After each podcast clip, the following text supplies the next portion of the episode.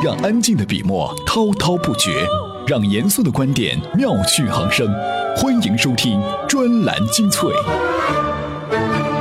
昨天晚上刷知乎，看到有人提出这样一个问题啊，说为什么文明人总是被野蛮人打败？还举了几个例子：明朝被满族打败，宋朝被蒙古驱逐，六国被秦兼并，希腊干不过罗马人。无知的野蛮人总是更强大，那是不是被野蛮人打败的不能自诩为文明呢？回答这个问题，首先我们还是得知道，提问者所说的文明到底限定在一个怎样的范畴？他讲的是文化礼仪、公共秩序，还是生产方式？假如我们设定的是讲文化礼仪，那就得考虑这个所谓的文明是处于发展的后期，还是文明的初始阶段。如果文明太过弱小，那就无法将自己的力量转化出足够的战斗力。在那个大家都拼肉体的时代，文明能拿出手的战斗力就只有纪律性，而这是强盛时期才有的保障。而到了文明的后期，制度崩溃，道路废弛，后勤腐败。复杂的官僚体系还不如蛮族简单的体系更有效。比如说，野蛮人攻城就是打砸抢烧，完后走人；而发达的文明啊，还要收拾烂摊子，恢复秩序。这么整几次经济就容易被拖垮。毕竟建设是比不上毁灭快的。除此之外啊，我们还得考虑这个文明时期是不是有什么标志性的发明或发现。如果已经到了工业时代，火药武器大规模应用之后，文明能转化出足够的战斗力来碾压蛮族，那就不是问题了。讲了这么多，论证的方式还是不太准确。如果遇到商业的、科技的、法律的，或者是人类生活领域的类似问题，我们应该怎么思考呢？接下来讲几个经验和政委相关的话题。专精粹今日话题：没有阿里巴巴，雅虎将一无所有的死去吗？出不了本土诺贝尔奖，就因为我们过分文明？为什么说歧视他人是必须的？设下限的油价以后还会不会再下调？专栏精粹为独立思考的经营者服务。第一个话题是油价为啥要设下限？一月十二号晚上，国际油价忽然就跌破了三十美元一桶。按照油价过去十八个月的走势图，这个数字其实也在意料之中。不过，即使是零八年全球次贷危机的时候，都还没有出现过这样的情况。很快，发改委就来了消息，人家想出了一个机智的办法，设定上限和下限。咱们改个规则继续玩，以后油价超过一百三十美元，我们不涨了；低于四十美元，我也不降了。至于为什么？啊，他们说了耐人寻味的四个字：资源禀赋。这回答听着有点难理解，不过在搞清楚发改委为啥要给油价设下限这个问题上，不妨从经济学上来探讨探讨，油价怎么就老下跌呢？专栏文章：为何油价设下限以后不再下调？作者：银库金融副总裁齐俊杰。首先说石油为什么跌跌不休？最简单的经济学原理就是供给和需求决定价格。第一，供给多了。美国以前是第一进口国，但自打它的页岩油开发完成后，就成了出口国，产量不仅自给自足了，甚至份额比沙特还多。而面对美国这个邪恶的竞争对手加入战局，欧佩克已经不是一个内部竞争组织了。如果欧佩克减产，美国不减产，那就等于中东的财富都会被美国人洗劫一空。这么一算，大家都会开足马力玩命生产，要死一起死。虽然是赌气的说法，但似乎也是唯一看得见的自己利益最大化的策略。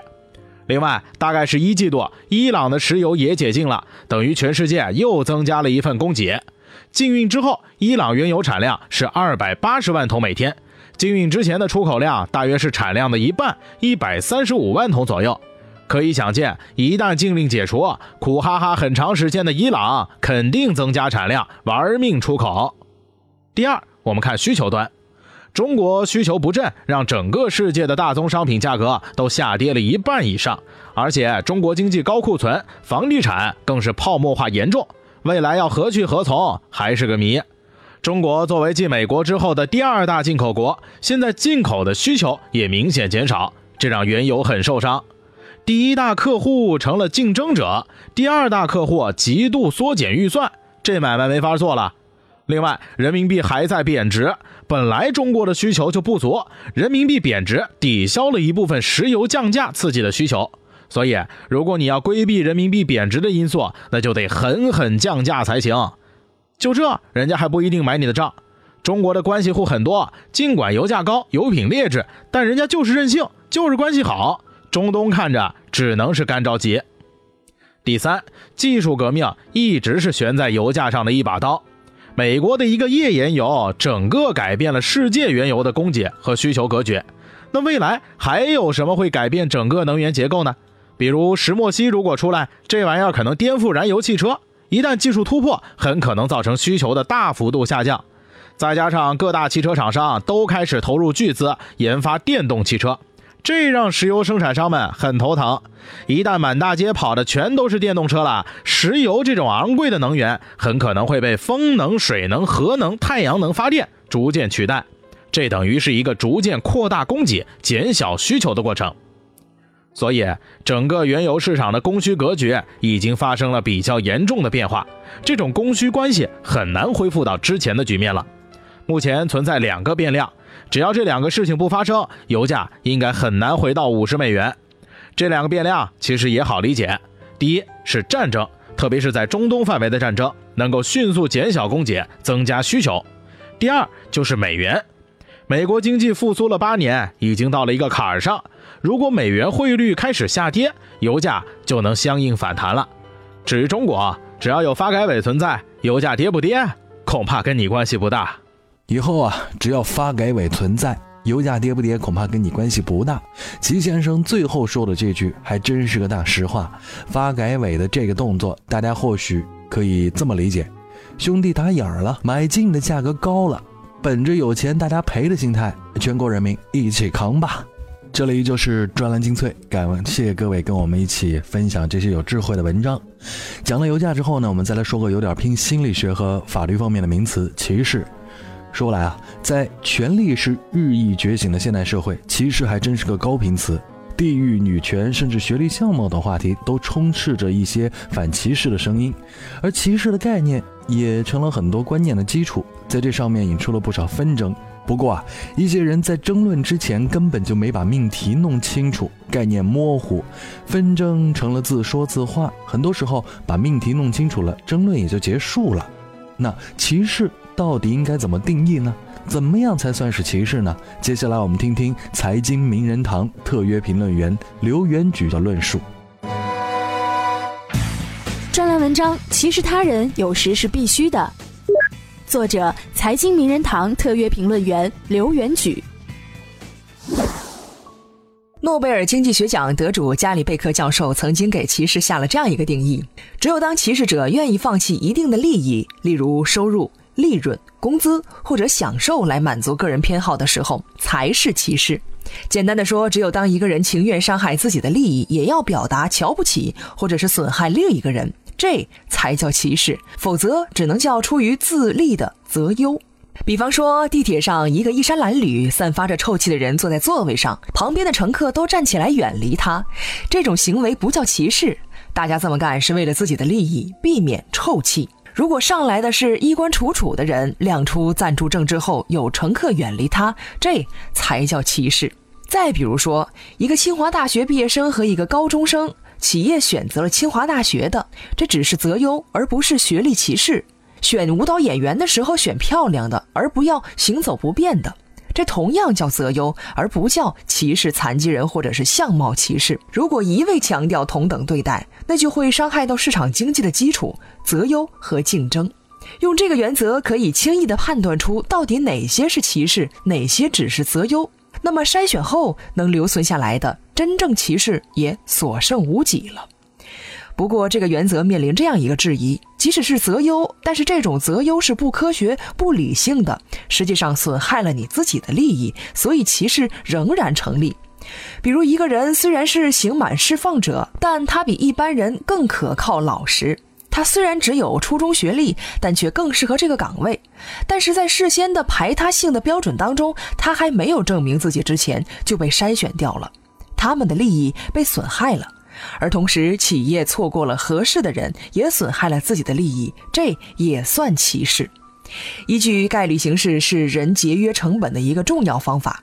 比方说，企业的人力资源部门的任务是在众多的毕业生当中找到合适的人，简历多，时间紧，所以对 HR 来说，他们的工作目标实际上是在既定的时间、既定的成本前提下找到有能力胜任工作的人。这必然只有一种方法，依靠概率。学历和学校虽然不能完全反映出一个人的能力，但却大概率的与一个人的能力相关。所以看学校、看文凭这个办法简单甚至粗暴，但却能低成本、高效率、大概率的找到合适的人。如果招聘取消学历要求，招聘考核系统就会因为成本巨大而无法运转。那么，或许可以小小的修改一下获得诺贝尔奖的经济学家的定义：人的选择只要符合了除了情感满足外的主观概率自立，那么那就是一种择优。歧视应该指的是为了贬损造成他人的损害，自己宁愿在主观上放弃概率性的自立。诺贝尔经济学奖的得主，他的定义也不见得就会多么准确嘛。为了贬损造成他人的损害。自己宁愿往主观上放弃概率性的自立，这样才算歧视。而符合除了情感满足之外的主观概率自立，其实这就只是一种择优。改了以后的定义仍然比较拗口，但逻辑却更加的严格了。面对海量资讯，不是每个人都能从容不迫。要追赶时代，就没有发呆的机会。是我们放弃思考，而是要给自己更好的选择。欢迎收听专栏精粹，让大脑吸收更精致的智慧讯息。欢迎回来，专栏精粹。说到诺贝尔奖，学而时习之的博主万维刚先生真有一些独到的见解。他甚至还说，咱们过分的文明全面进化到了素质思维。哎，这个提法估计不少人都觉得有些困惑。我们来听听这位知名博主会怎么阐述他的说法。专栏文章：诺贝尔奖无功不封侯的野性奖项，作者：学而时习之博主万维刚。除了和平奖和文学奖这两个特别不靠谱的奖项外，诺贝尔奖有一个重要特点，就是只看成果不看人。这里讲的成果不是一生中一系列的大小成果都算，而是只看其中一个成果。也就是说，与其说诺贝尔奖是发给个人的，不如说它是发给特定的工作成果的。汉初，刘邦立白马之盟，其中最重要的一条就是非公不侯。不管你多么辛苦，不管你这个人的素质多高，没立过大功就不能封侯。在如今这个人人都有好几页简历，整个加拿大技术移民、香港特区身份证都要打分的时代，也许只有诺贝尔奖还保留了这种原始野性。举一个最有戏剧性的例子：一九七八年的诺贝尔物理奖被彭吉亚斯和沃尔逊发现宇宙微波背景辐射获得了。宇宙微波背景辐射是大爆炸的证据。早在1940年，就有人从理论上预言，大家也一直想直接观测。1964年，普林斯顿的三个物理学家拼命也没找到。结果，隔壁的贝尔实验室的两位工程师，也就是贝奇亚斯和沃尔逊，在完全不知道什么是微波背景辐射的情况下，发现他们用来实验的一个天线有大约 3.5K 的噪音，怎么也去除不了。于是啊，打电话向普林斯顿的人请教。普林斯顿这边的三个人之一听完电话的第一句话就是：“兄弟们，我们被抢先了。”两边开了个会，彭吉亚斯和威尔逊在《天体物理学报》上发表了一篇短文，描述他们看到的现象。然后普林斯顿的组发表另一篇文章，说明这个现象就是微波背景辐射。结果，诺贝尔奖给了彭吉亚斯和威尔逊。而从理论到实验参与的众多物理学家，谁也没捞着。最有意思的一点是，这两位老兄还是在获奖后看《纽约时报》的报道，才了解了这里面的意义。类似的获奖故事也许没有这个这么极端，但也不少见。不管谁最懂，不管谁最牛，甚至不管谁的贡献最大，就看是谁做出了关键一步。所以说，诺贝尔奖四回其实是封侯四回，是。立功思维。早些年，我们为什么没有本土诺贝尔奖？就因为我们过分文明，全面进化到了素质思维。汉唐以后，对任用人才的态度普遍认为立功有很大的偶然性，素质才最能说明问题。想拿诺贝尔简单，就是找世界难题攻关，干出来就立功受奖，干不出来就什么也不是。但很多人不愿意这么干，他们想的是多发几篇论文，多出几本书来证明自己的素质高。这些人认为，一系列的小成就就可以相加变成大素质。这也可以解释为什么屠呦呦连诺贝尔奖都能拿，一生中却多次落选院士这个奇怪的现象。除了素质思维之外，肯定还有别的原因。现在国外各个特别牛的实验室当中，也都有来自大陆的中国年轻人的身影，他们也都是应试教育的产物，而且还是应试教育的既得利益者。但据说他们在这些实验室中的表现真不差，也许未来一天他们也会收到瑞典的电话，把他们放到一个能立功的环境当中，他们自然就有机会封侯。再往远一点说啊，一个社会机制能不能站得住，不因为尽善尽美，而是因为它带来的纷争和争议最少。中国的嫡长子继承制、科举高考制。军功封侯制等等，着眼点不都仅仅在于选拔奖励人才，更在于定分指征。诺贝尔奖这个老话题，但万先生也算是说了一些新鲜东西。专栏精粹，我们最后来说说雅虎。前几天，一个网站上发表了一篇文章，说曾经让美国民众喜欢并热爱的互联网枭雄雅虎正在死去。它不仅没有未来，兴许还创造不出什么价值。原因就是雅虎让阿里巴巴占据了公司百分之七十二的总资产。这个说法有点吓人，但也不是空口无凭。专栏文章：如果没有阿里巴巴，雅虎很快一无所有的死去。作者。蓝科技网，雅虎和阿里巴巴都是在美国上市的公司，可以通过公开的资产和财务数字来佐证雅虎这个新身份。根据雅虎公布的数据，雅虎截止到二零一六年的一月十二号，市值是二百八十九点八亿美元。但如果仔细看雅虎的资产结构，雅虎的危机真的是暴露的挺明显的。雅虎持有阿里巴巴百分之十五的股份。而阿里巴巴当前的市值是一千七百五十七亿美元，这样雅虎持有的百分之十五的阿里股票，相当于是二百五十三点六亿，占雅虎总资产的百分之九十点九。一个公司百分之九十以上的资产由另一个公司的股票构成，这还不足以说明雅虎是阿里巴巴的股票代理公司吗？这个基于公开市值推算出来的雅虎资产结构，虽然还不太准确。因为细节的金融交易规则和美国联邦的税法没有考虑进来。不过，抛开这个估算，单就媒体对雅虎的披露，也可以看出雅虎资产结构的问题。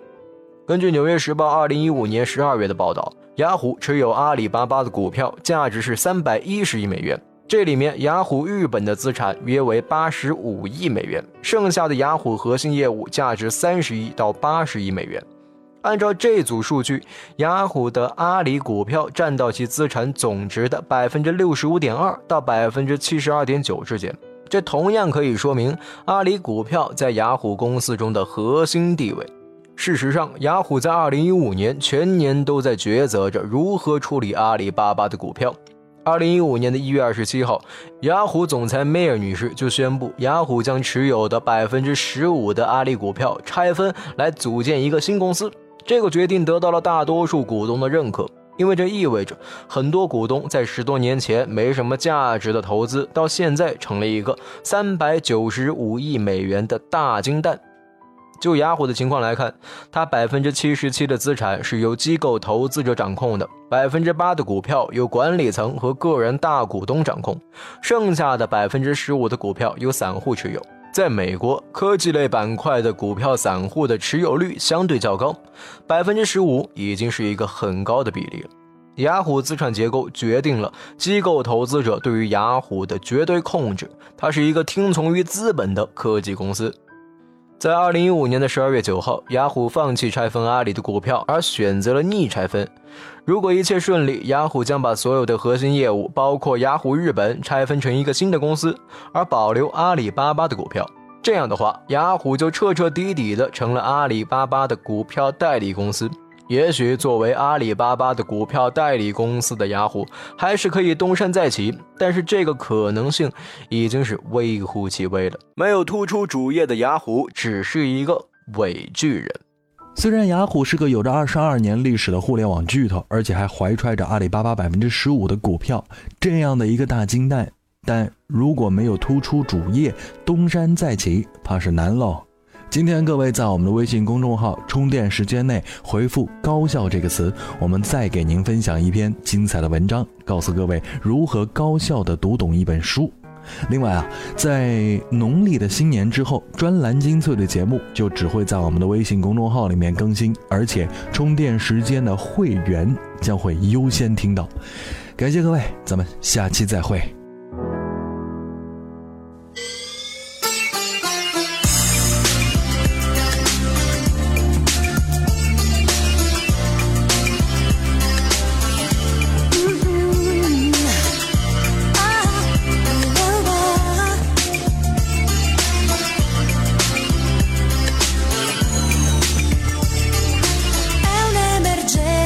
cada amor.